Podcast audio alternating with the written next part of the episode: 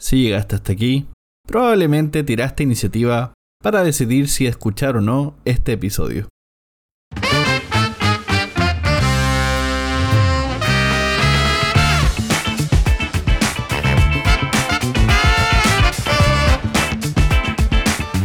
Sean todos bienvenidos a un nuevo manual de supervivencia lúdica, cuarta temporada. Muchas gracias a todos quienes nos escuchan y por supuesto también nos ven a través de YouTube.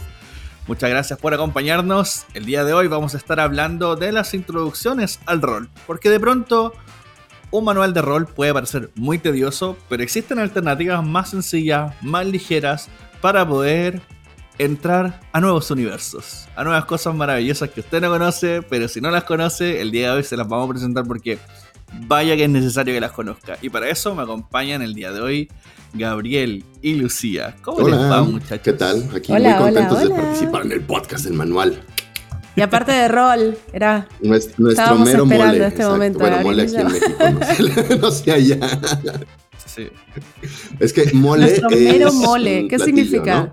Y entonces, ajá, y entonces, y hay Lo sé, lo sé, una comida muy rica. Yo interpreto que es así la, la, el significado. Hay muchos tipos de mole. Es decir, mi mero mole es como decir lo mío, mío, el que es mi favorito, el que está preparado tal cual hecho para mí.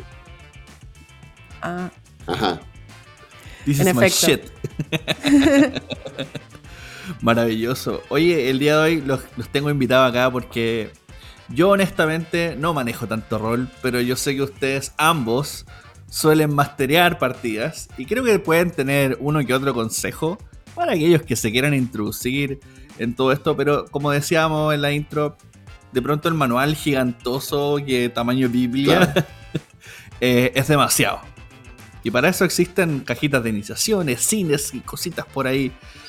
¿Cómo podrían partir? A ver, yo, yo quiero masterear. ¿Qué, ¿Qué, me recomendarían? a ver, hay muchas cosas a tener en cuenta a la hora de elegir un juego de rol. Primero, antes incluso que eso, yo diría como hay, algo en, la gente que quiere empezar a dirigir, ¿no? Porque en general nos pasa que queremos jugar rol, pero nuestro grupo de amigos nadie dirige. Entonces ahí tenemos como dos opciones para mí. Una es eh, acercarse a un club de rol, que cada vez hay más. Hay un montón por América Latina está lleno. No podemos entrar ahora en detalle de recomendar en cada ciudad de cada país porque no termines. El podcast duraría seis horas y media. De hecho, ahí, claro. ahí está la ayuda de la comunidad que escucha este, este podcast, comentarios, deje Es una gran oportunidad para, para, promover sus propias comunidades. Sí, utilicen este podcast para eso. Totalmente. Además, Em, realmente, en general, en las comunidades juegan de todo o, se especializan en uno. Hay gente que juega por Discord, gente que juega presencial, campañas, one shots. Eh, en fin, el universo es infinito. Entonces, primera recomendación: si alguien quiere hacer su primera experiencia, siempre se puede acercar a un club de rol. Ahora, ¿qué pasa? Hay gente que nos va a decir: Yo quiero jugar con mis amigos. Todo bien con los clubes de rol, pero a mí no me interesa conocer gente nueva yo tengo suficientes amigos, no me, no me necesito más. No tengo más tiempo para conocer más gente. Claro, yo no tengo tiempo para más amigos. Entonces quiero jugar con mis amigos y ahí si el grupito está de acuerdo, pero nadie dirige, te tenemos una mala noticia, amigo, te toca dirigir. No es tanto una recomendación como tal, más bien ya es un hecho que si estás viendo este, este episodio, claro, o escuchando este episodio, es porque claramente tienes interés en el rol, quieres jugar rol, y ya eso, nada te va a detener, lo vas a hacer, no importa qué pase, ¿no? Lo vas a hacer, no importa con, ajá, con quién vayas a ir, qué libros vayas a leer, qué videos vayas a, consultar, vas a estar jugando rol y eso está muy bien. Y pues bueno, aquí lo que vamos a hacer es tratar de hacerte como el trabajo un poquito más sencillo, precisamente para que, eso, que eso ocurra, ¿no? Y, y sí, es verdad, si quieres jugar con tus amigos, eh, pues los puedes introducir, los puedes juntar los vas a convencer. También está la, opción, y suele ocurrir mucho que los amigos no están tan interesados, y en ese sentido, digo, los mismos consejos que te vamos a decir aquí, esperemos que te sirvan para persuadirlos, pero si no, no te preocupes, busca gente con la que sí estés, eh, puedes jugar. Eh, nada te detiene tampoco a, conocer a las personas, por supuesto, ¿no? Y puedes encontrar grandes amistades por, por, ello mismo, ¿no? El rol es una, eh, una actividad que precisamente te permite mucho socializar con gente con la que normalmente no socializarías y te lleva súper bien, ¿no? Conocer nueva gente. Totalmente. también es importante aclarar, a ver, hay muchos juegos de Sí. rol. Gabriel y yo somos un poco vieja escuela, ya tenemos cierta edad, ¿no? Em, y corregime si me equivoco, Gabriel, pero al menos yo vengo de, eh, de juegos de rol como más tradicionales. Hoy por hoy, claro, hoy por hoy hay muchos juegos de rol que no requieren máster. Hay, hay juegos de rol que vienen las Claro. instrucciones en una sola carilla. Hay juegos de rol que eh, realmente todo lo que es Power by the Apocalypse, ¿no? Todo lo que, que es un sistema de juego, de, el, PB el famoso PBTA, es un sistema de juego muy, muy amigable, con reglas bastante flexibles, que incluso hay muchos que ni que siquiera breves, necesitan ¿no? máster. Por ejemplo, este es un juego. Nosotros venimos. Alguien- Claro. Les estoy mostrando uno para claro, que solo nos escuchan en súper audio, cortito. que no mide ni 4 milímetros de grosor su libro. Como, es como la, la revista Exacto. que encuentra en la mesa del dentista. Eso. Claro, tal cual. Existen, existen y hay un montón. Yo soy medio puritana en esto. A mí me gusta tener máster, me gusta como eh, los libros gordos y todo lo demás. Pero como estamos tratando de hacerlo así eh, muy amigable para jugadores nuevos, para másters potenciales, em, no se asusten. Vamos a ir con juegos más bien sencillos, con, con, eh, opciones que nos permiten empezar desde muy abajo. Ahora, primero que nada, bienvenidos, bienvenidas. O sea, yo encantada siempre me pone contenta cuando una persona se anima a jugar rol. Por lo general las personas primero juegan como jugadores y luego empiezan Claro. a tomar el coraje de empezar a dirigir. Pero si tú quieres empezar a dirigir de cero, se puede y no pasa nada. Exacto. Y estamos aquí justamente para ayudarte. Exacto. No por nada, el manual de Para supervivencia. supervivencia ro- Exactamente. rolerista. con consejos para sobrevivir. Rolerista. Tal cual. La verdad es que para ser máster no se necesita muchas cosas. Solo tienes que tener ganas de jugar y ganas de leer, sobre todo. Porque ese es un tema que es importante decirlo. En general, para jugar rol, vamos a tener que leer. Los jugadores, o sea, los, los juga- A ver, jugadores somos todos, ¿no? Cuando hablamos de máster De versus hecho, jugadores es no- solo no, para estaría poder de más decir más exactamente cuál de es el rol del máster, ¿no? Para aquellas personas que, que no lo conocen muy bien.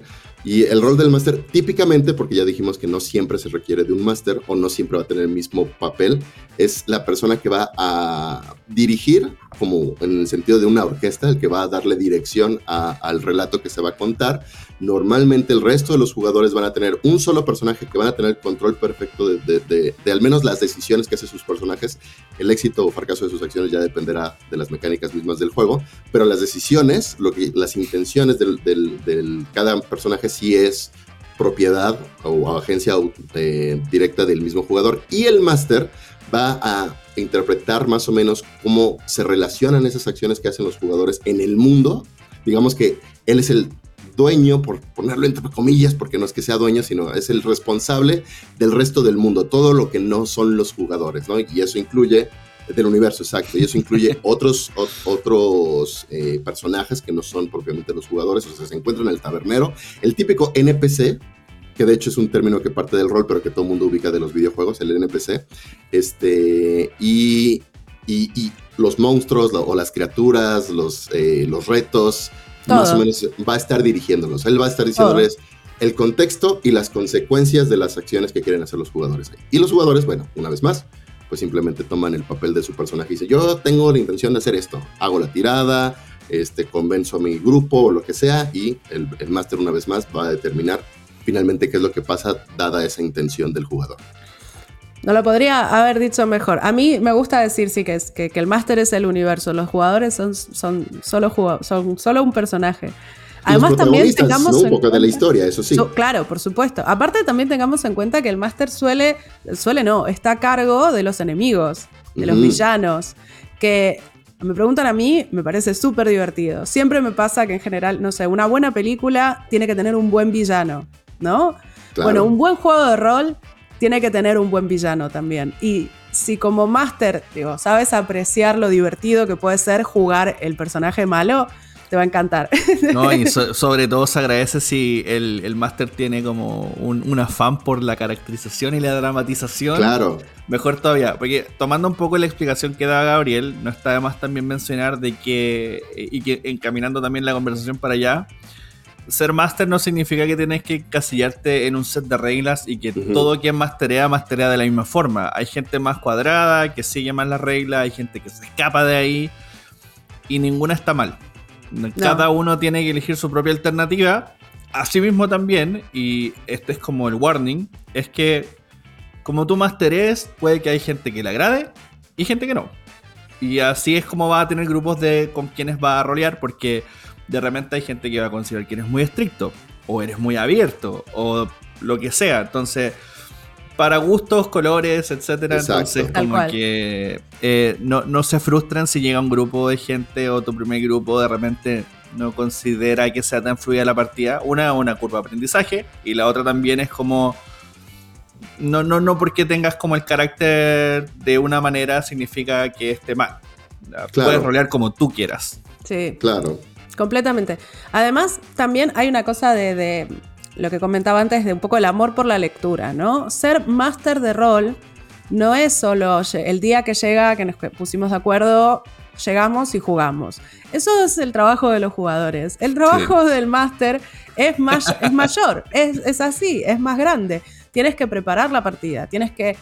Es imposible saber qué es lo que va a pasar porque los jugadores van a tomar sus propias decisiones y es sabido en el ambiente rolero que los jugadores suelen tomar las decisiones más inesperadas. Claro. Entonces, como futuro máster, persona que está escuchando este podcast, te recomendamos no ser estricto y no ser una especie de control, control freak, ¿no? No ser como súper, no, esto no puede pasar porque esto no es lo que yo pensé que iba a pasar. Eso es lo que no hay que hacer. Eso realmente yo diría que está mal o que es de un mal máster.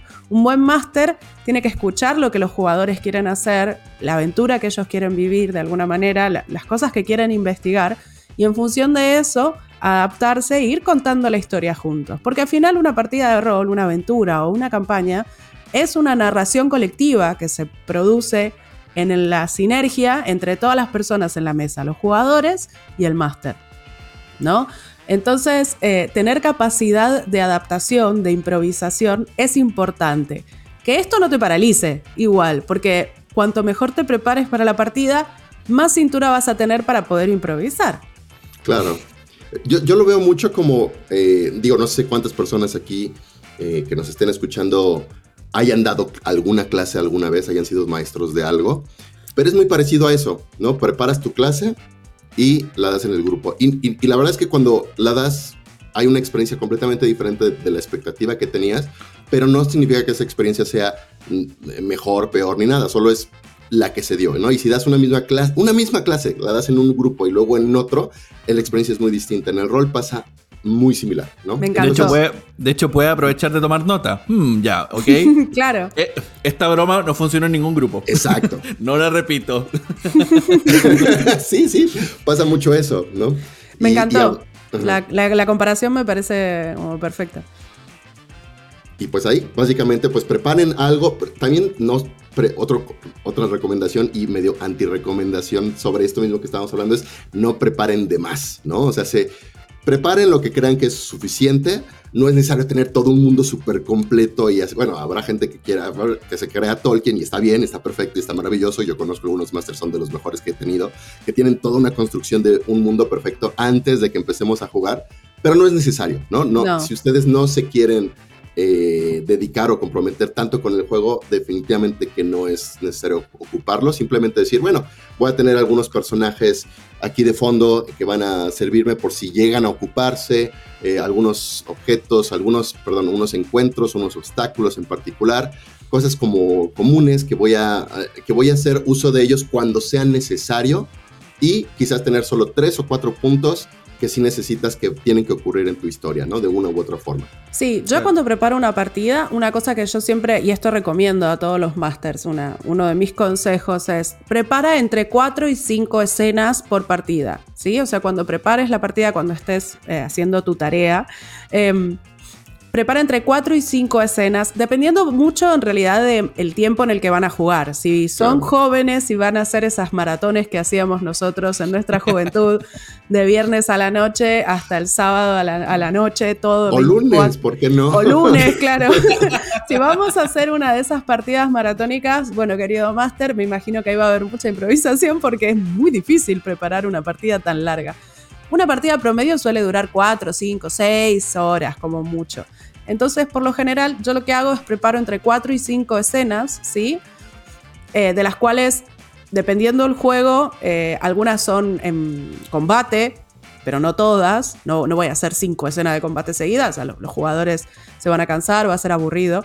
Em, pero sí preparar entre 4 y 5 teniendo en cuenta que probablemente jueguen entre 3 y 4. Un poquito menos de lo que probablemente preparen mm. eso. Entonces eso te sirve como decir, ok, escena 1, vamos a hacer que empiezan, no sé, están en una feria de mercado, sucede tal cosa, se encuentran con tal PNJ, etc. Escena 2, caen unos goblins, empieza escena de combate, ¿sí? Como tenerlo diagramado. Esto es muy importante tener tu cuadernito de máster también, ¿eh? Mi cuadernito de máster es sagrado, no lo puede mirar nadie, no lo puede tocar nadie. Va detrás de la pantalla. Por supuesto. mi cuadernito de máster, yo no haría nada sin mi cuadernito de máster. No sé, Gabriel, ¿cómo, cómo lo ves vos?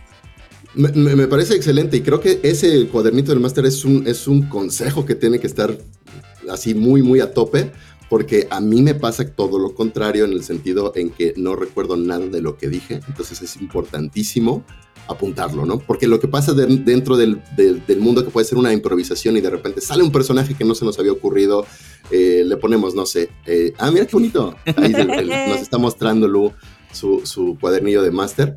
Eh, les decía, ¿no? Entonces sale un personaje que, era un chiste, nada más, era así el, vendedor de las colas, ¿no?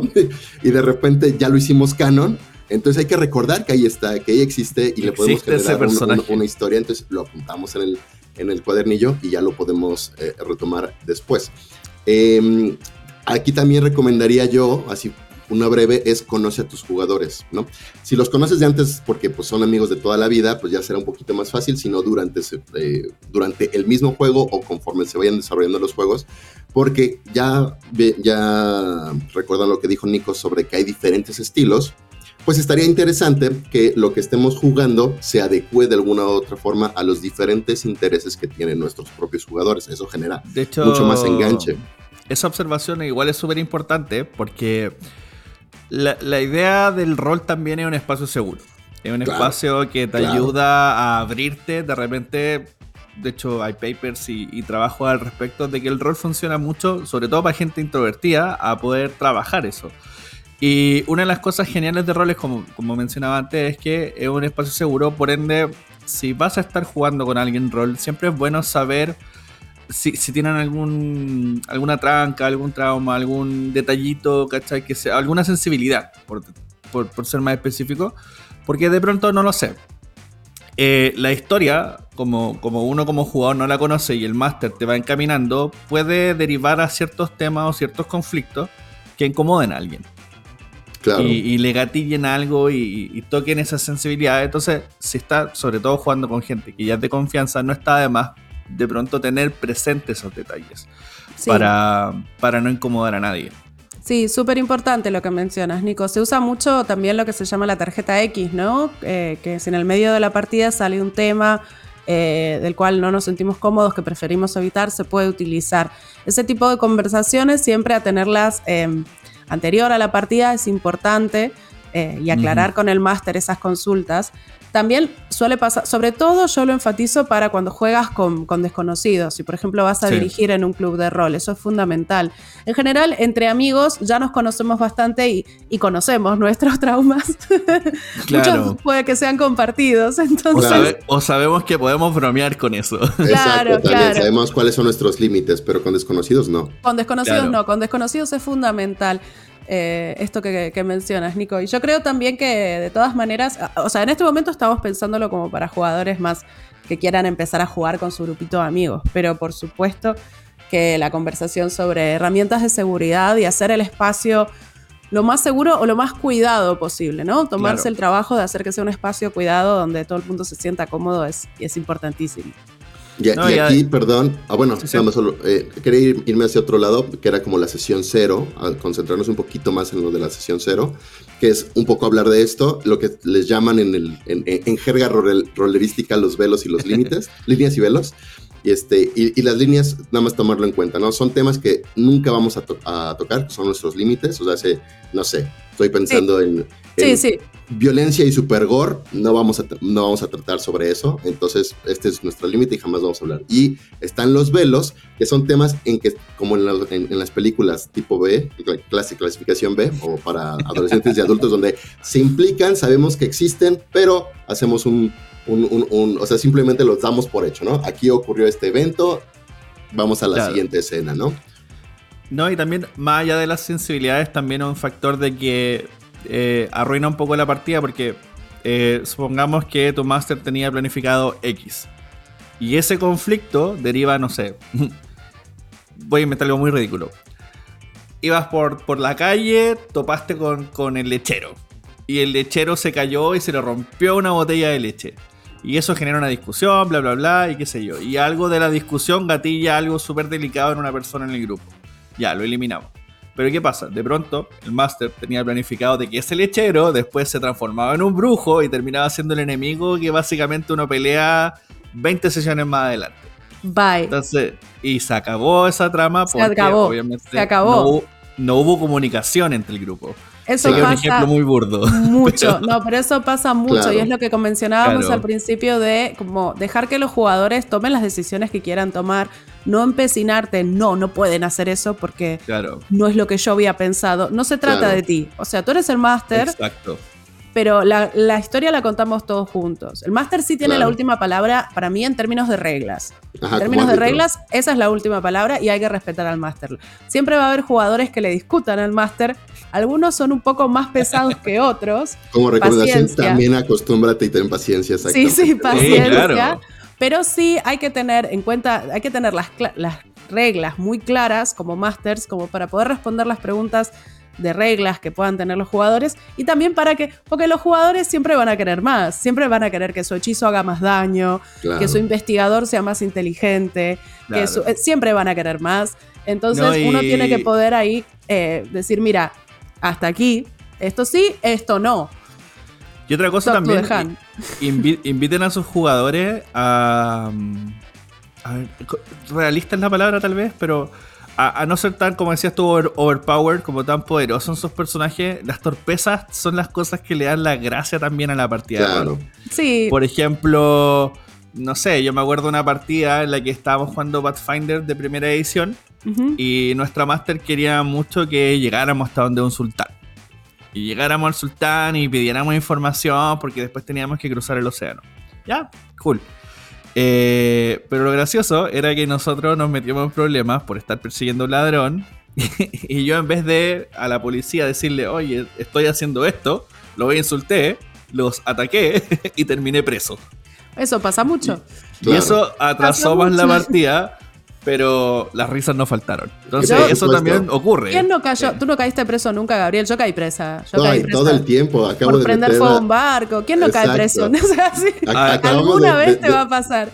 Sí, no, y en un plano acabo de terminar preso 10 años, terminamos preso y todos me culparon gracias a mí por haber entendido mal una consecuencia. Me entregué, a, me entregué a la autoridad por un crimen que no había entendido. y terminé 10, terminé con todo el grupo y todo el mundo pasa, durante pasa mucho. Y como máster hay que tener como mucha, esto que decíamos, la paciencia de, ok, entonces si van a hacer esto, esta va a ser la consecuencia y hacia allá va, va a ir la historia. Y después retomaremos o no, veremos qué pasa. Claro. Pero eh, es importante tener esa paciencia y es importante tener la flexibilidad. Es muy importante también divertirse, chicos. O sea, no nos olvidemos, estamos jugando. ¿Para qué jugamos? Para divertirnos. Es como, yo sé que suena ridículo, pero hay que volver siempre a esa base, a esas fuentes de decir, tiene que ser divertido, tú te tienes que divertir y lo, ideal es que los jugadores también se diviertan, no perder de vista esa, esa fundamental razón por la cual estamos jugando rol, que es para divertirse. Con respecto... Pasa mucho, perdón, solo sobre esto mismo, es que pasa mucho en los juegos de mesa, pero todavía más en el rol, no es tanto la condición de victoria, lo que nos interesa no es que lleguemos a la meta, sino el cómo se, cómo se realice esa, esa acción. Igual no llegamos a la meta. ¿no? Jamás llegamos a una meta, pero eso no es lo importante. Entonces, no nos peleemos por ganar el juego. El juego de rol no se gana, se vive. ese es el punto. No, se ganarán a lo sumo los combates, como mucho. Es muy satisfactorio. Hay algo también en la subida de nivel para los jugadores que, que se siente como una victoria, ¿no? Que se vuelven más poderosos.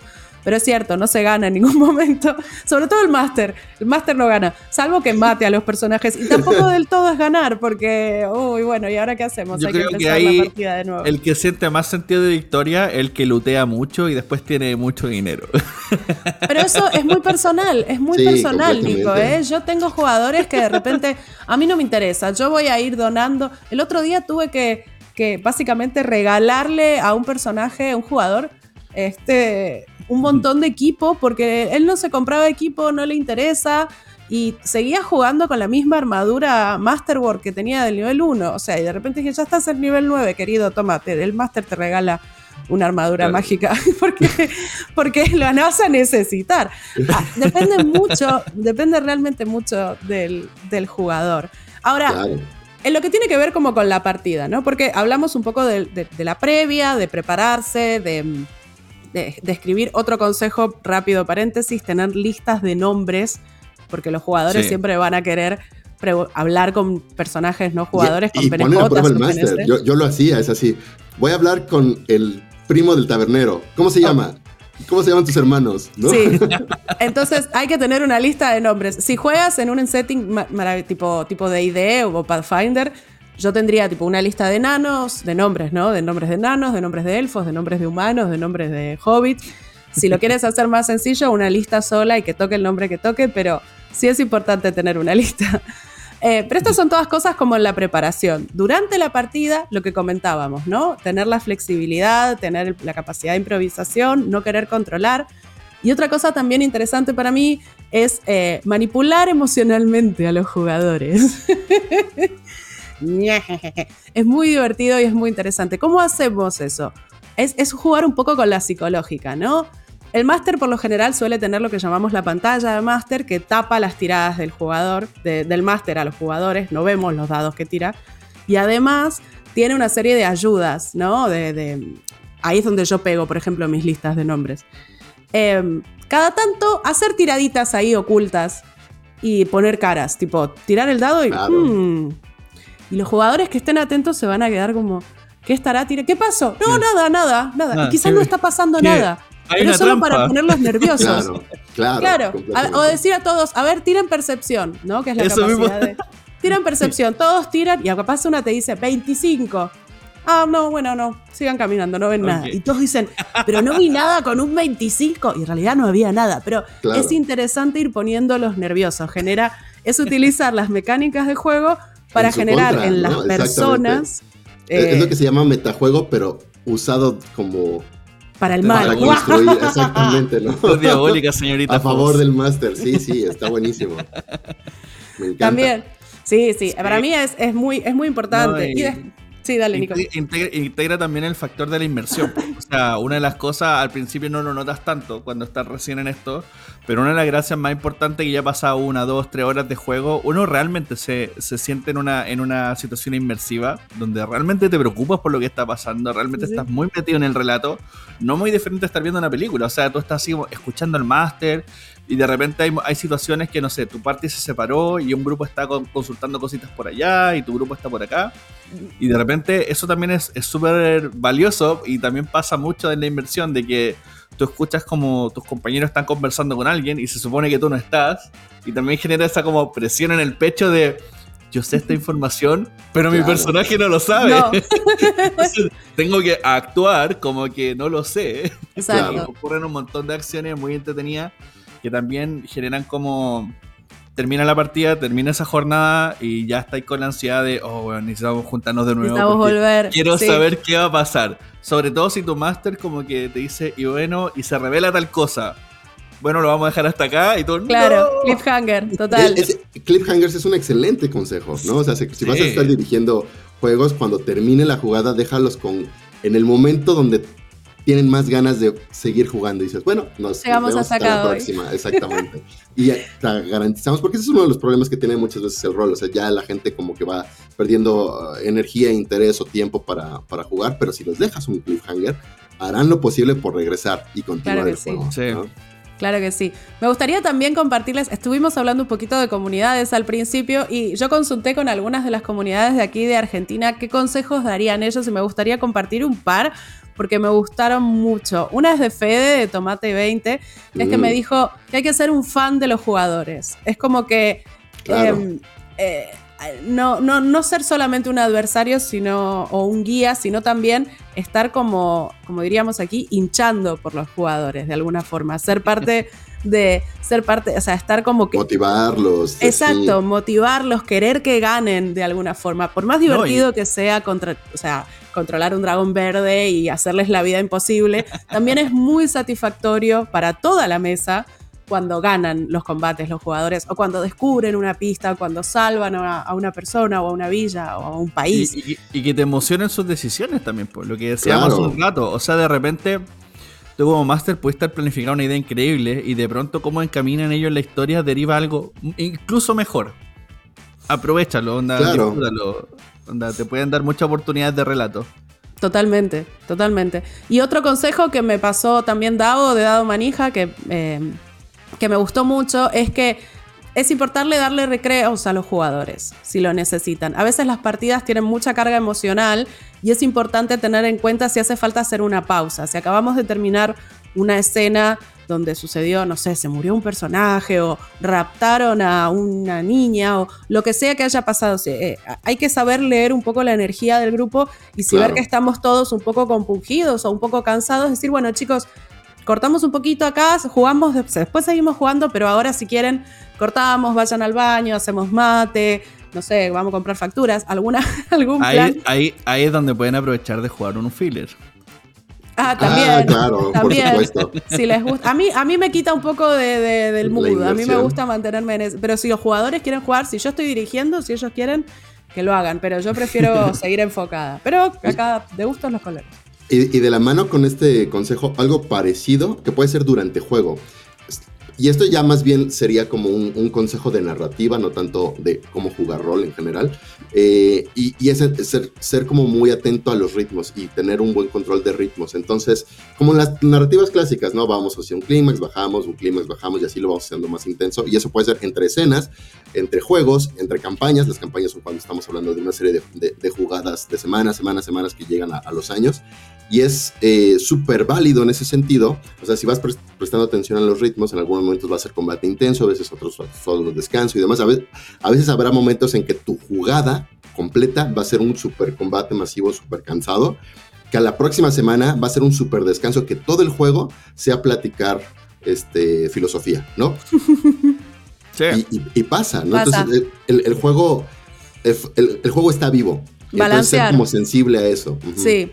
y no es muy diferente un relato de literatura. O sea, en el sentido, si a usted, por ejemplo, le presentan eh, clímax, clímax, clímax, clímax, al final nada importa. Porque todo es clímax. Claro. Entonces, eh, es importante regular eso eh, en todo tipo de relato. Completamente, sí. Tomar las, herramientas de narrativa tradicional como el planting y el payoff, que es un, concepto de, como se usa mucho en los chistes, ¿no? Como planteas una circunstancia y después eso se va a utilizar más adelante y va a tener su, su payoff, su paga de alguna manera. Em, es importantísimo, como de repente plantear un villano eh, que les complica la existencia en un momento y después desaparece, no lo derrotan, es mucho más poderoso quizás que los jugadores y quizás en varias partidas se lo vuelven a encontrar. Cuando ya han subido de niveles y están disponibles como para poder enfrentar esa amenaza que antes no podían hacerlo. En lugar de conocerlo directamente cuando ya lo pueden enfrentar. Si tú, te los, si tú los presentas antes, incluso si quizás batallan y pierden probablemente, pero el villano decide no matarlos porque son demasiado poco, o sea, son muy insignificantes para él. Es un clásico del eh, anime. Genera, claro, se genera, claro, tal cual, tomar esos conceptos, si miras anime, si miras películas, tomar todo eso y, tratar de plantarlo. Y por último, último consejo que quiero compartir antes de que sigamos con el podcast es... Em, no, eh, este, este, si estás estudiando un manual en inglés o en otro idioma que hables, tradúcete las cosas. eh, las, las cosas más importantes, tenlas traducidas escritas, porque si tienes que volver a consultar Sí, el manual esencial. y tienes que traducir en el momento, es un, es un bajón. O sea, eh, baja mucho el ritmo de la narración y demás. Entonces, No. tente anotado. Mejor, mejor es jugar con manuales en castellano, obviamente. Sí, sí, Pero mucha gente juega Pero, con manuales en Eh, inglés. eh, ¿Esto en particular lo dices en aventuras o en reglas? Porque En general. en- entiendo que es muy complicado como traducir de una aventura. En general, sí, en general. Yo, o sea, me refiero más, más que nada a las aventuras, pero en general, eh, sí, sí, las personas bilingües a veces como que nos salen las palabras en otros Claro. idiomas Eso es y cierto. no, quizás no toda la parte habla, entonces eh, es mejor tenerlo todo como ya traducido y procesado para que no, Sí, no, y para, también te- para no te- parar la frase. hay una instrucción que te puede pillar de sorpresa y a veces hay manuales que vienen con algunos tecnicismos que Sí. te pueden pillar como con las defensas bajas y claro, como decía Lu, nos falta ese momento muy tenso en la partida y es como, espérate, espérate, espérate. Y- claro, que hay y- sí. Y la parte como, ok, Claro. ya, eh, estoy a punto de partirle la cabeza a alguien. Por favor, di- dime si puedo o no hacer esto. Claro. A- Aquí surgen para mí dos consejos también muy concretos. Uno, aprovechando ya, eh, hay mucho material en español. Busquen material en español. Sí. Eh, Sí, totalmente. Estamos en otra época, hace 20 años que Lu y yo seguramente empezamos, era súper complicado encontrar cosas en español o que estuvieran bien escritas en español, que también eso era algo que pasaba muy, muy, muy común que no entendíamos ni siquiera las cosas en español. Pero hoy, hoy en día hay muchísimos juegos muy, muy buenos en español que les puede funcionar. Y el segundo que va de la mano con lo que estaba muy eh, diciendo Nico, lo acabo de olvidar, que fue lo, último que acabas de, de mencionar, era, ah, no se detengan por las reglas, no detengan un juego por consultar las reglas. Si- a la hora que están jugando eh, como máster tienes el, el momento de decir, es más importante mantener el flujo del juego que detenernos, a menos de que sean unos clavados de conseguir las reglas, pero si lo importante es la narrativa, pues continúen la narrativa y ya después consulten las reglas si estuvo bien, si estuvo mal y cómo proceder a partir de entonces. Pero, pero lo importante es continuar el flujo y, y que la historia siga, ¿no? Al fin de cuentas el mundo, el mundo real me refiero, no se detiene para decir, a ver, esto era factiblemente posible o no. Pasan las cosas y Ya. por muy maravillosas o, o mundanas que resulten, pasan y ya, ocurre. Así, Sí. lo, así lo afrontemos. Yo en ese sentido también quiero decir que todos estos consejos que estamos dando son como consejos para ideales, ¿no? Como para, para es, ser máster es un proceso, se va a empezar, te vas a equivocar al principio, te vas a equivocar una regla, te vas a frustrar, o sea, te, te- van a agarrar y no vas a saber improvisar, todo eso es normal. O sea, también tomárselo con calma. Recordemos es que estamos haciendo esto para divertirnos, que esa es la base. Entonces, aceptar que no vamos a ser el mejor máster del universo para nuestra primera partida. Por ejemplo, no es necesario esto de hacer voces o actuar los personajes. Yo sé que hay gente que le sale muy bien, hay gente que no le sale. No es necesario. No, no se dejen como amedrentar, porque a veces parece mucho, pero la verdad es que no es tanto. Yo diría, tomen estos consejos y ténganlos en cuenta como para ir practicando, como para ir, que va- van a ser cosas que van a ir sucediendo con las partidas, con las aventuras. Entonces, Sí. calma y, y Y nadie disfrutar del siendo proceso. el mejor máster. Sí, ¿eh? y es una encue- cuestión de hacerlo y seguirlo haciendo. Exacto. Encuentra, encuentra tu identidad como máster. Exacto. eso se trata. Es importantísimo eso. Oye, Ahí. y se- cerrando con todos estos consejos, vamos a ir a una pequeña pausa y vamos a volver con algo maravilloso que son algunos ejemplos de qué pueden jugar partiendo como máster. Uh. Vamos y volvemos. El rugido desgarrador de la criatura muere lentamente como un eco funesto en las húmedas paredes del templo. Tú limpias tu espada encantada de la sangre y rodeas el tibio cadáver del dragón. Tras él, el tesoro más preciado del universo. Una biblioteca enorme de juegos de rol. Y no, no solamente Dungeons and Dragons, hay muchos otros juegos. De hecho, hay todo un multiverso de ellos. Y yo, el sabio Dr. Maldini, te llevaré de la mano a conocerlos en nuestro web show Rollverse, en el canal de YouTube de Devir Latam. No te lo pierdas, aventurero.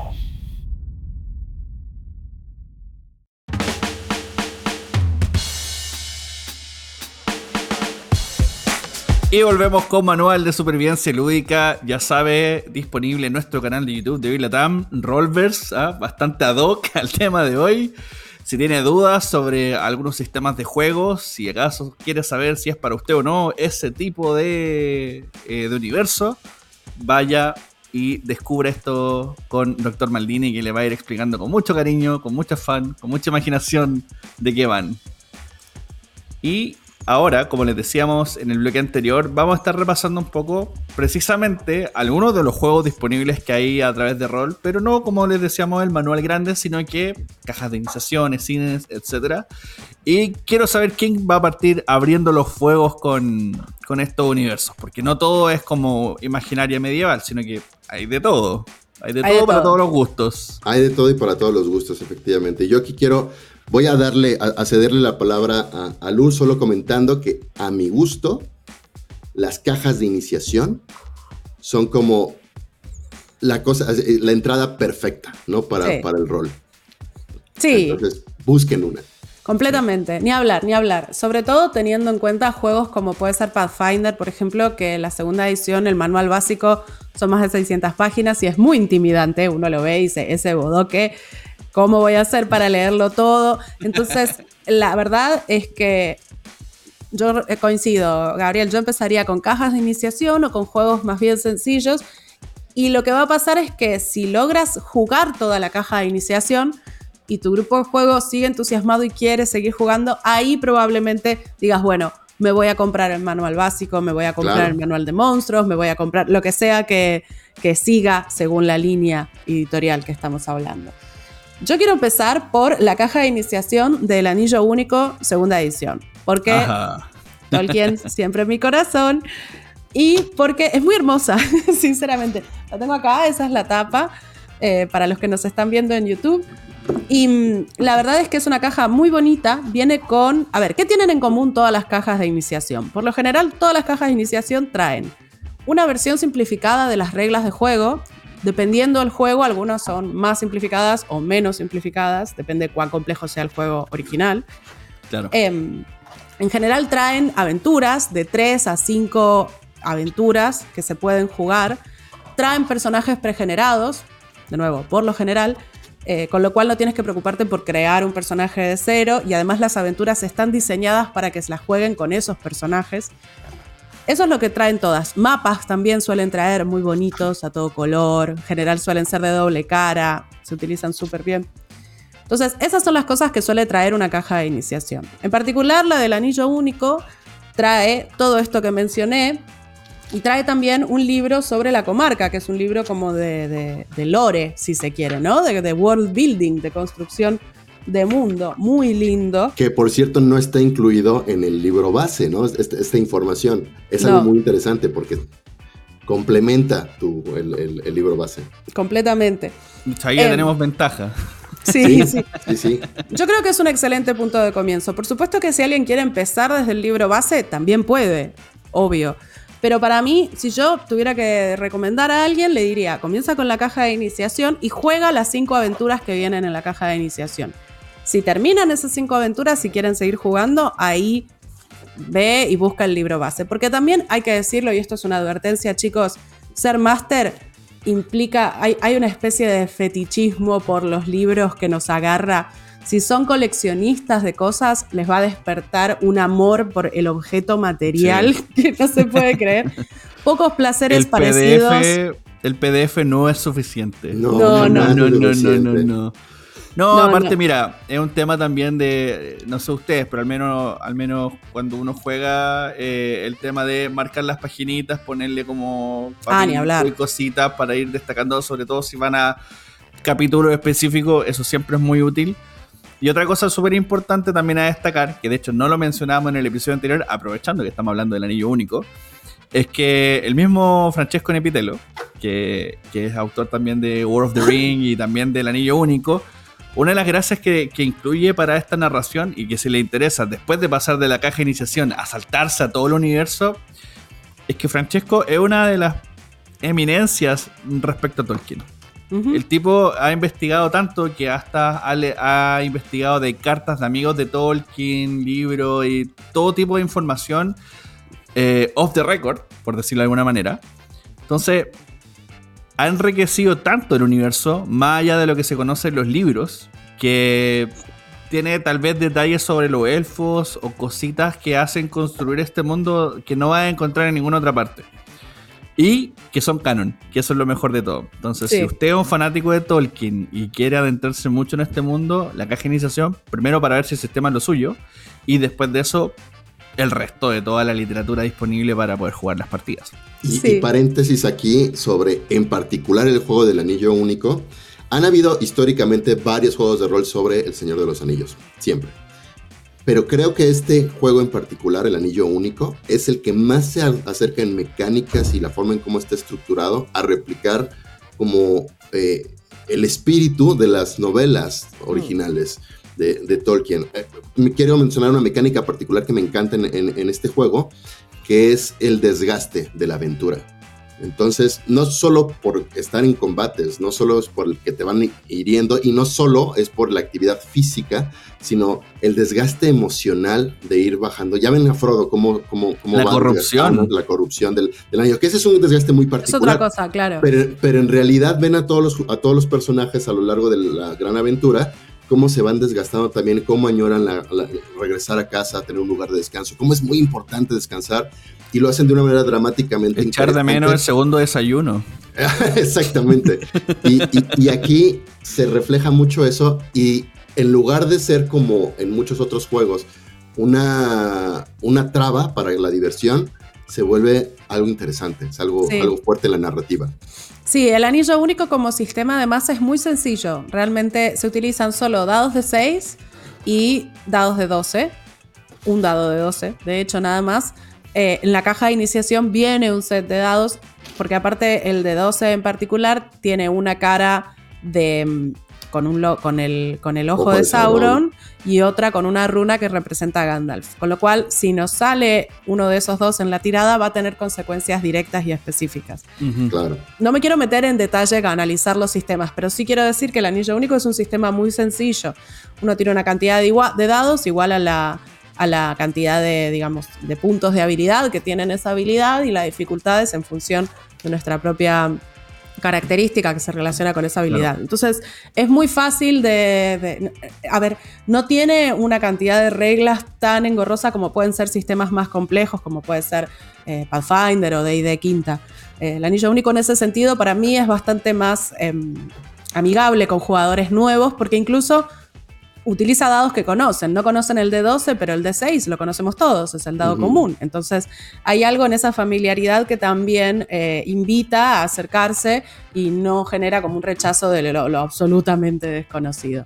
Ni hablar, por supuesto, de que además transcurre en la Tierra Media. El anillo único transcurre durante los 80 años que hay entre El eh, Hobbit y el Señor de el los Hobbit Anillos. y el Señor de los Anillos. Claro que, que, bueno, la sombra comienza a tomar más fuerza porque se ha encontrado el anillo único, por más que todavía no se sepa. Em, y, y en la caja de, de inicio vienen ocho personajes pregenerados, la gran mayoría todos hobbits, lo cual también me parece muy divertido. Las aventuras son en la, en la comarca, son aventuras como. Tiene, tiene, por decirlo de una forma, una escala bastante pequeña. A veces los juegos son de escala muy grande, en el sentido de que la amenaza es, no sé, el fin del universo. Y es como, bueno, ok. Esto Claro, es es, endgame. como, es como el MMORPG japonés que parte encontrando un conejito y la última misión es pelea con Dios. Ah, ¿no? Sí. No, Claro. bueno, no tanto. No, a- bueno, a en mí- este a mí caso no, gusta- te quedas con el conejito, claro. Sí, Claro. sí. A, a- mí lo que me gusta es mucho la experiencia y de hecho cuando abrí los, la, la cajita, Oh. digo, te remite, la manera en cómo está hecho, te remite a Tolkien todo el tiempo, todo el tiempo que Sí. está hablando de Tolkien y la caja es el, el símil dentro de juego de rol a El Hobbit, mientras que el libro, el- el- las reglas básicas ya es entrarle de lleno al Señor de los Anillos y el Silmarillion. Me gusta, Entonces, me gusta esa me- forma de verlo. Sí. y, y así te expandes, ¿no? Entonces me, me ha gustado mucho cómo han, han presentado este juego y, y- y se lo recomiendo a todos los fans de Tolkien y de la fantasía medieval en general. Sí, Sí. totalmente. Sí, sí. Ahora, a ver, yo como directora, yo soy directora de Pathfinder primera edición. Todavía no, no he querido pasar a segunda porque mi party ya se acostumbró a las reglas de primera y no quiero complicarles la existencia. Pero Sé que- pero he leído segunda y tengo muchas ganas de dirigirla, es muy linda y también tiene Pathfinder una caja de iniciación, que en este caso sí, las reglas están mucho más simplificadas de lo que serían las reglas finales o las reglas del manual de, comienzo, ¿no? Del libro de las reglas básicas, pero que es muy bienvenido también porque eh, es necesario, está teniendo en cuenta, la edición tiene en cuenta que justamente está pensado para gente que nunca dirigió o que nunca jugó. Claro. También trae un manual del héroe, o sea, trae un manual específico para los jugadores, o sea, los jugadores también van a tener que leer en este caso.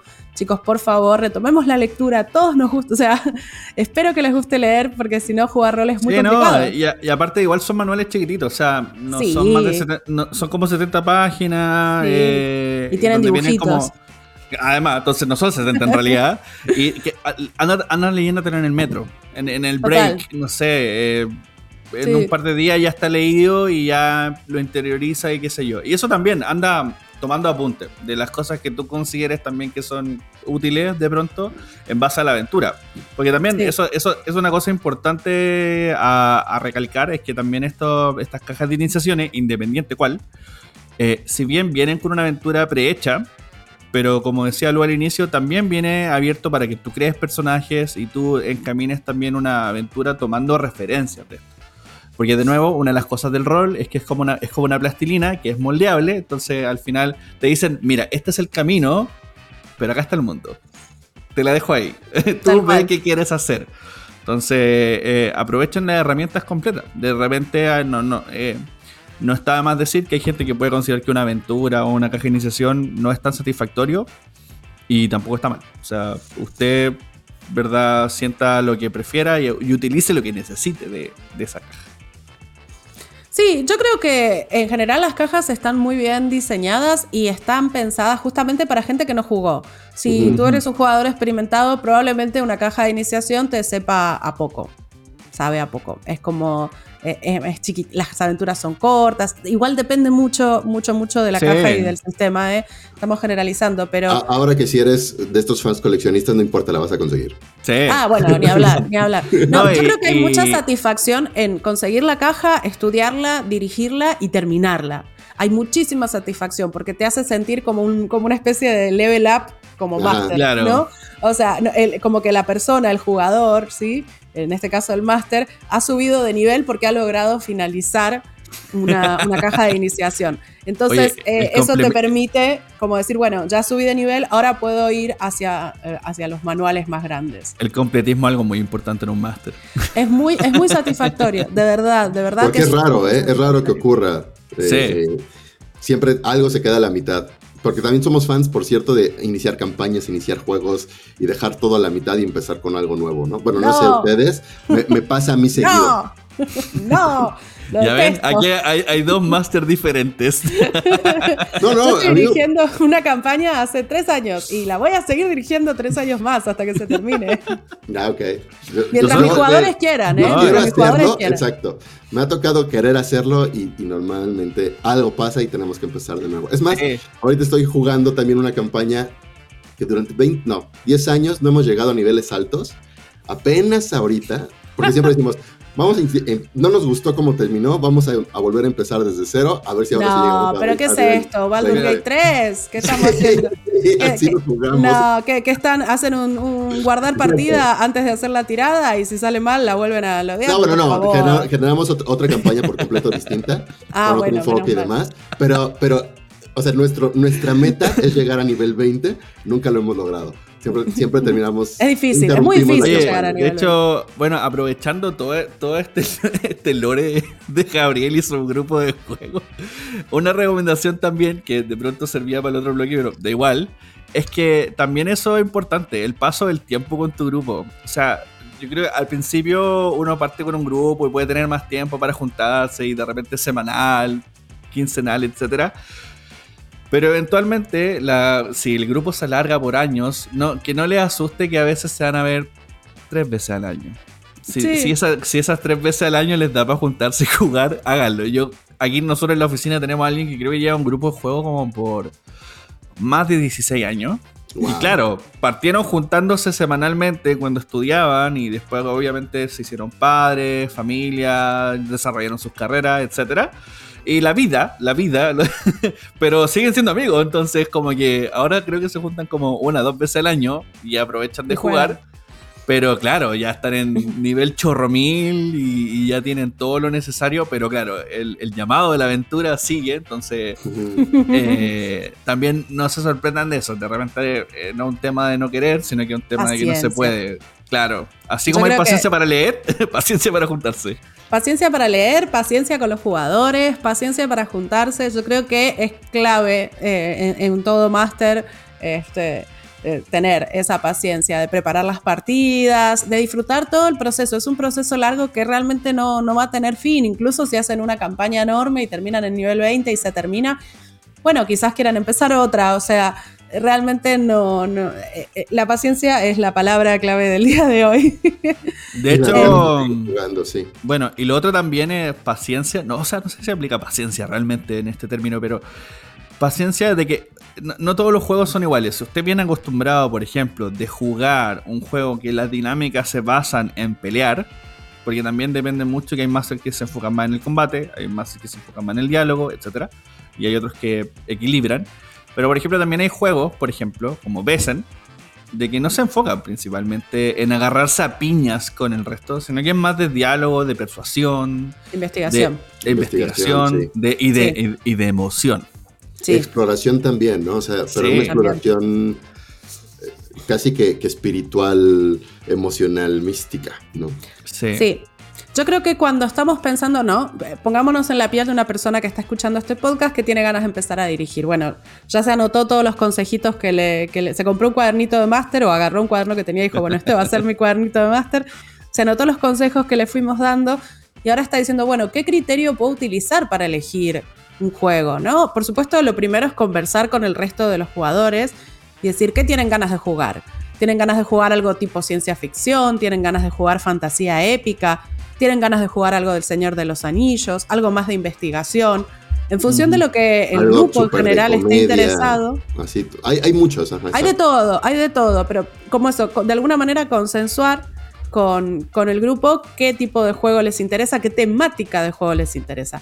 Otra opción es directamente esta persona que está escuchando y dice, no, yo tengo ganas de empezar a dirigir eh, D&D. Yo quiero aprender a dirigir D&D porque tengo ganas, porque está de moda, porque juega Baldur's Gate, porque salió la película, porque Stranger Things. Porque Baldur's Gate 3, sí, caray. Porque Baldur's Gate 3, o sea, entonces... Aguante Baldur's Gate 3.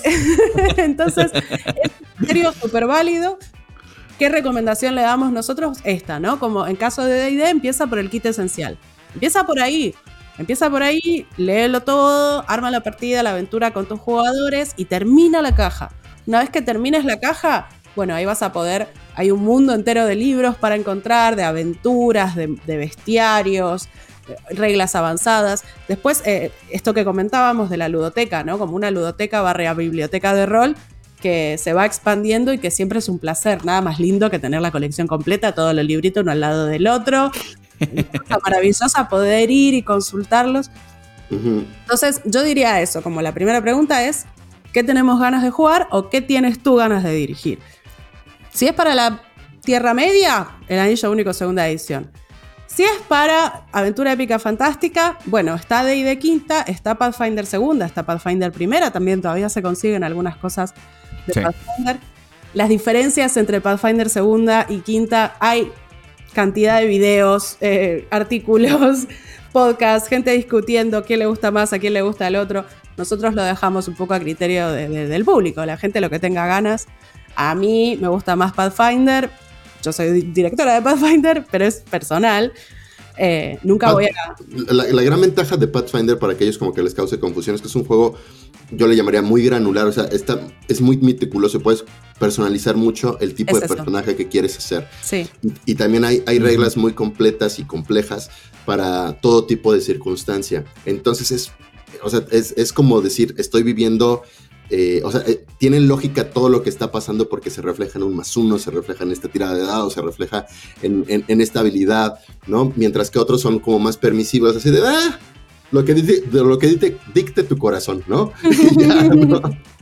Y entonces eso genera mucha satisfacción para, para cierto, cierto público, no necesariamente es para todos, pero sí, es, es, maravilloso por eso. Oye, volviendo, volviendo a las recomendaciones para introducirse, como mencionábamos, está Besen, que si bien este no tiene una caja de iniciación, este hermoso libro, precioso, con unas ilustraciones maravillosas. Oh. pero es un libro muy fácil de leer, por cierto. sí, es muy fácil y es muy, muy útil para introducir en el mundo del rol. Y yo honestamente, y estoy llamando, invocando al difunto... Eh, nuestras sesiones en, pandemia, ya, ya, se me olvidó cómo se llamaba, cuando jugábamos cositas. ah, ah el de Big Game Night. El de Beer Game Night, cuando jugamos, bueno, jugaron, yo estaba detrás, nadie me veía, yo estaba ahí detrás de los botones, pero... Ahí jugamos. Me acuerdo que jugaron Besen y todavía me acuerdo lo cruda que fue esa historia y lo triste que fue ese final y yo desde ahí le agarré un amor eterno a Besen. Porque también. Yo una vieja loca, me acuerdo. Sí, claro. increíble, increíble. Y era, una, y era, una, historia que tenía relación con el maltrato y un marido, y que después el espíritu de la señora aparecía. ¡Ay, Dios mío! Que era buena esa historia. Es que lo que. Sí, lo que estás diciendo también. Hay algo en los juegos de rol, que esto está investigado, está, hay, hay papers al respecto.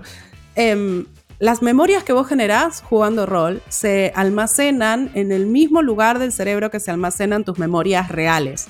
Completamente. Sí, por eso cuando hablas de rol, cuando hablas de una aventura que jugaste, no decís cuando nuestros personajes se metieron en la caverna y se encontraron con el oso búho. Decís, no, ¿te acordás cuando nosotros nos metimos en la caverna y encontramos en primera persona? Porque tu recuerdo es en primera persona. Entonces, de alguna manera, em, realmente te permite vivir estas aventuras porque las vas a recordar igual intensamente que recordás tu vida cotidiana, todas las cosas que te pasan en el mundo real. Y imagínate que yo esa vez estaba solamente switchando el, la sesión, o sea, estaba de, espectador y era como, como con cabrita así como... claro. Emocionadísimo. Sí. Bueno, Besen en ese sentido, Besen, a ver, el sistema es muy sencillo, es también con D6, otra cosa que lo hace muy, muy amigable con, nuevos jugadores, solo usa D6.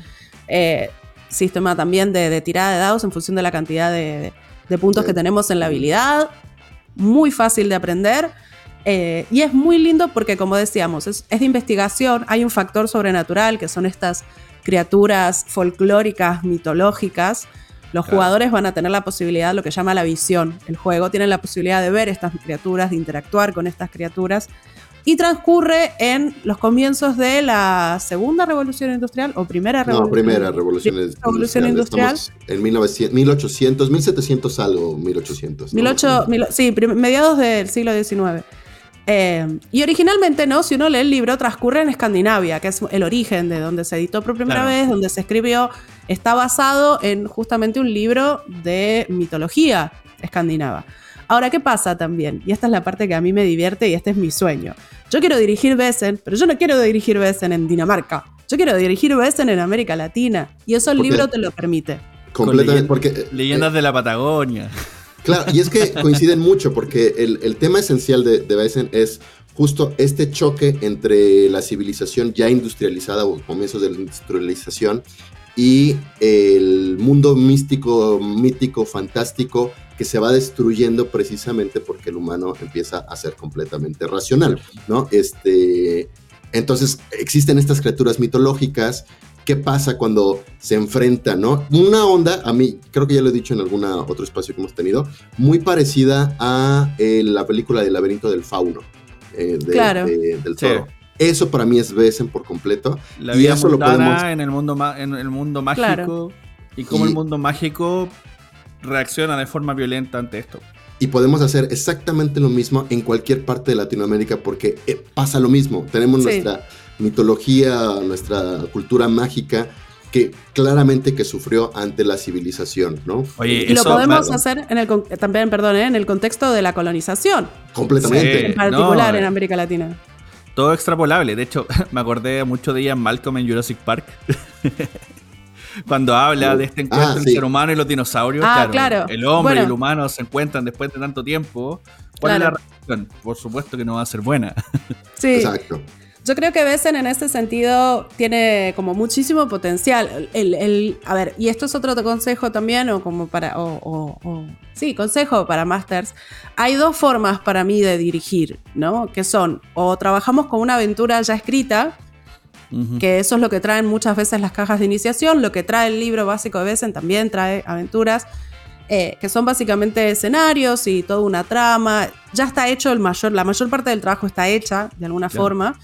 Y otra opción es cuando nosotros inventamos nuestra propia aventura, que para mí es más difícil porque tenemos que inventar justamente todos los encuentros, todos los combates, todo, todo, tenemos que inventar todo, inventar no, sino tomar el, claro, pero hay que tomar como eh, el, el libro, la- los materiales básicos del juego Es que y crear demanda esa más tiempo y conocimiento. Demanda más tiempo y conocimiento. Entonces, para Masters primerizos, yo siempre recomiendo jugar aventuras prescritas, cosa de no tener que tomarse todo ese trabajo. Ahora, el día de mañana, entonces, con Besen en particular, ¿qué pasa? Bueno, puedes jugar un poco en Escandinavia y las aventuras que te propone, pero el día de mañana, cuando ya estés como más acostumbrado y ya hayas dirigido bastante, si a ti te interesa, puedes hacer, empezar a crear aventuras en tu país, con tu mitología, porque trae las reglas de cómo crear nuevos, nuevos Besen y, y meter a tus amigos, en, a los jugadores, en el contexto de, no sé, en Argentina, Revolución de Mayo, ¿me entiendes? Y está La Llorona, y bueno, no sé, digo, puedes El jugar con todas eh, claro, la luz mala, hay de todo, hay de todo.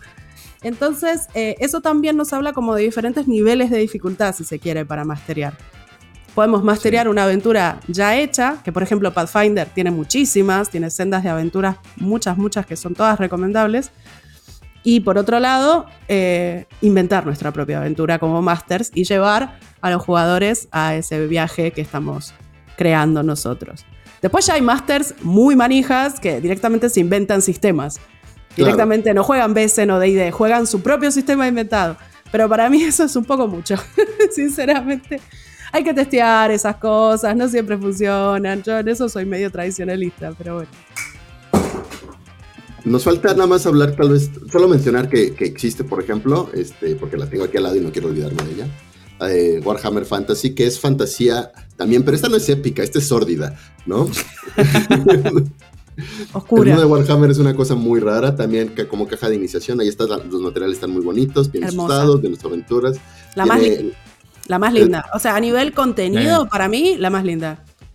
Exacto. Se juega con. es- tiene su propio sistema y se explica.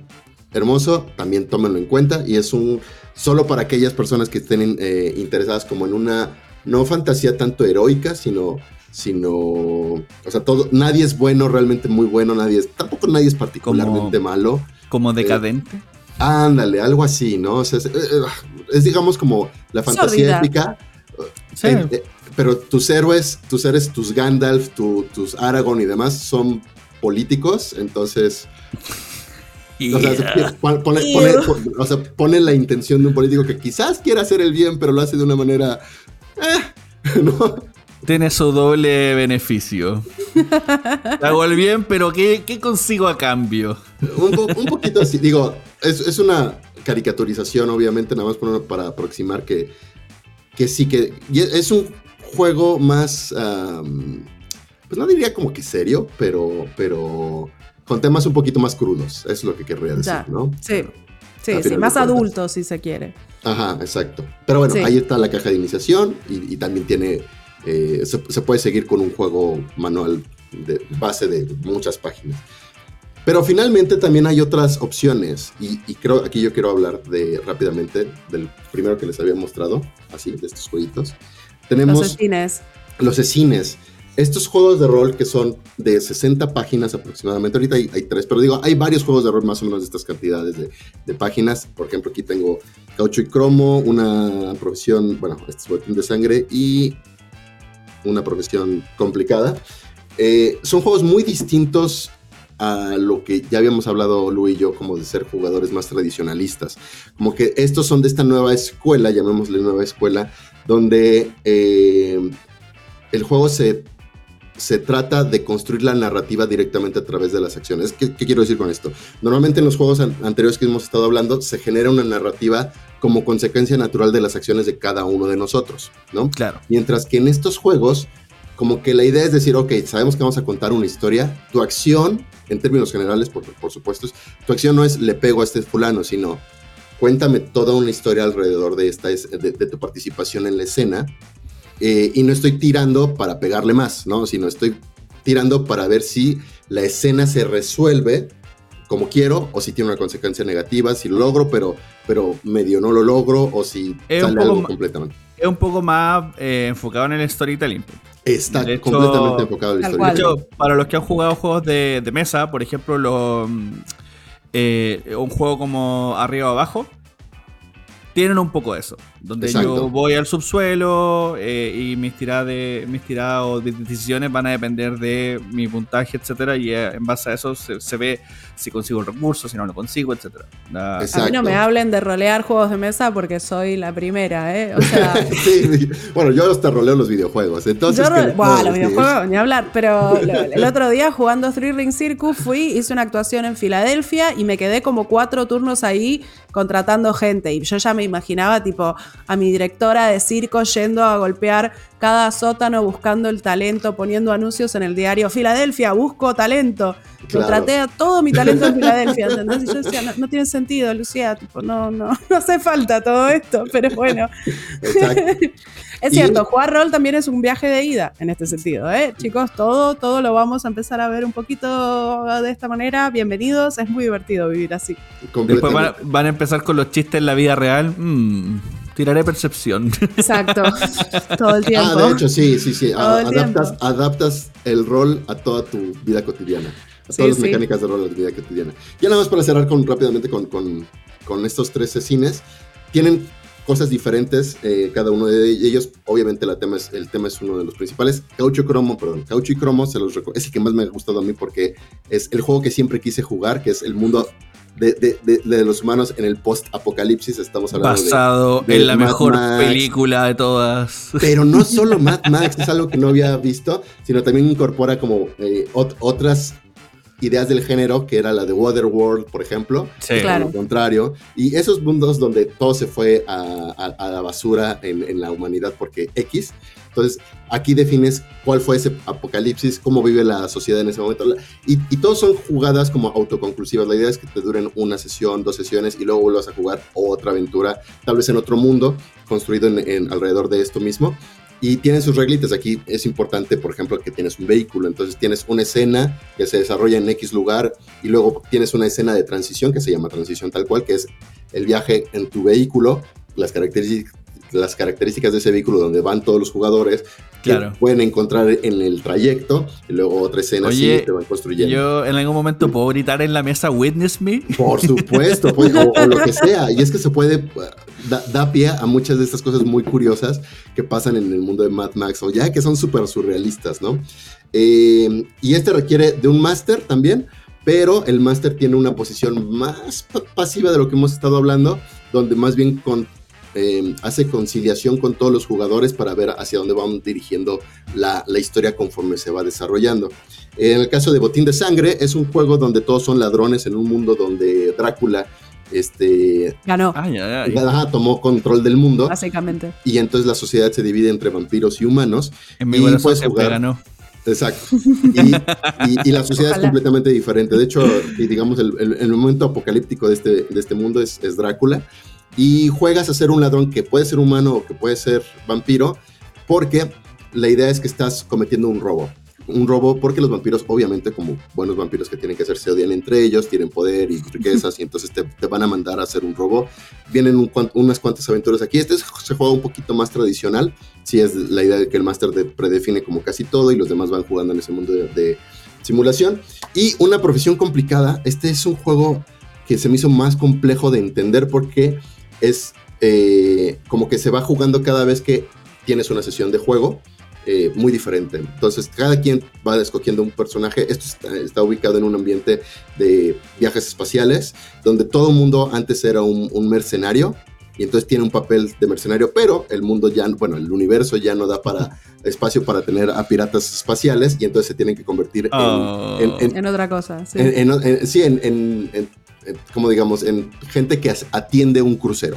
¿no? Un crucero espacial. Entonces, de ser el, el super pirata, te vuelves, eh, pues, no sé, el cocinero, el Claro. mecánico, ¿no? El, el- el presentador de espectáculos.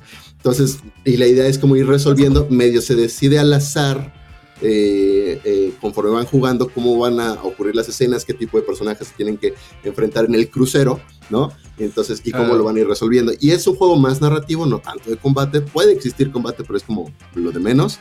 Es más bien como contar el chiste o la historia completa de, de las peripecias de estos personajes que, Igual- que antes igual- eran otra cosa. Me gusta un poco la propuesta inicial, es como muy western crepuscular, así como tú eras antes esto, pero ya este, ya ajá. este Claro. mundo no, no tiene cabida para personas como Es- tú. exactamente. Claro. Y esas habilidades van a salir en algún momento, ¿no? De, de- de la jugada. Y luego, pues, terminan convirtiéndose, pues, en el conserje. No, Es- está interesante, la verdad, ¿no? Pero cada vez Mucho que juegas, humor. Es un juego, ajá, y es completamente de humor. Y cada vez que juegas es un juego diferente, Claro. en, el mismo contexto, pero es un juego diferente, ¿no? Sí, y esto también son concesiones cortas, me imagino. Sí, También- sí, sí. son- Entonces son como de una, so- de una sesión o de dos sesiones a lo mucho. bueno. Cualquiera de los tres. Súper recomendable para eh, novatos, pero también para expertos, porque cambia el chip de cómo jugamos rol.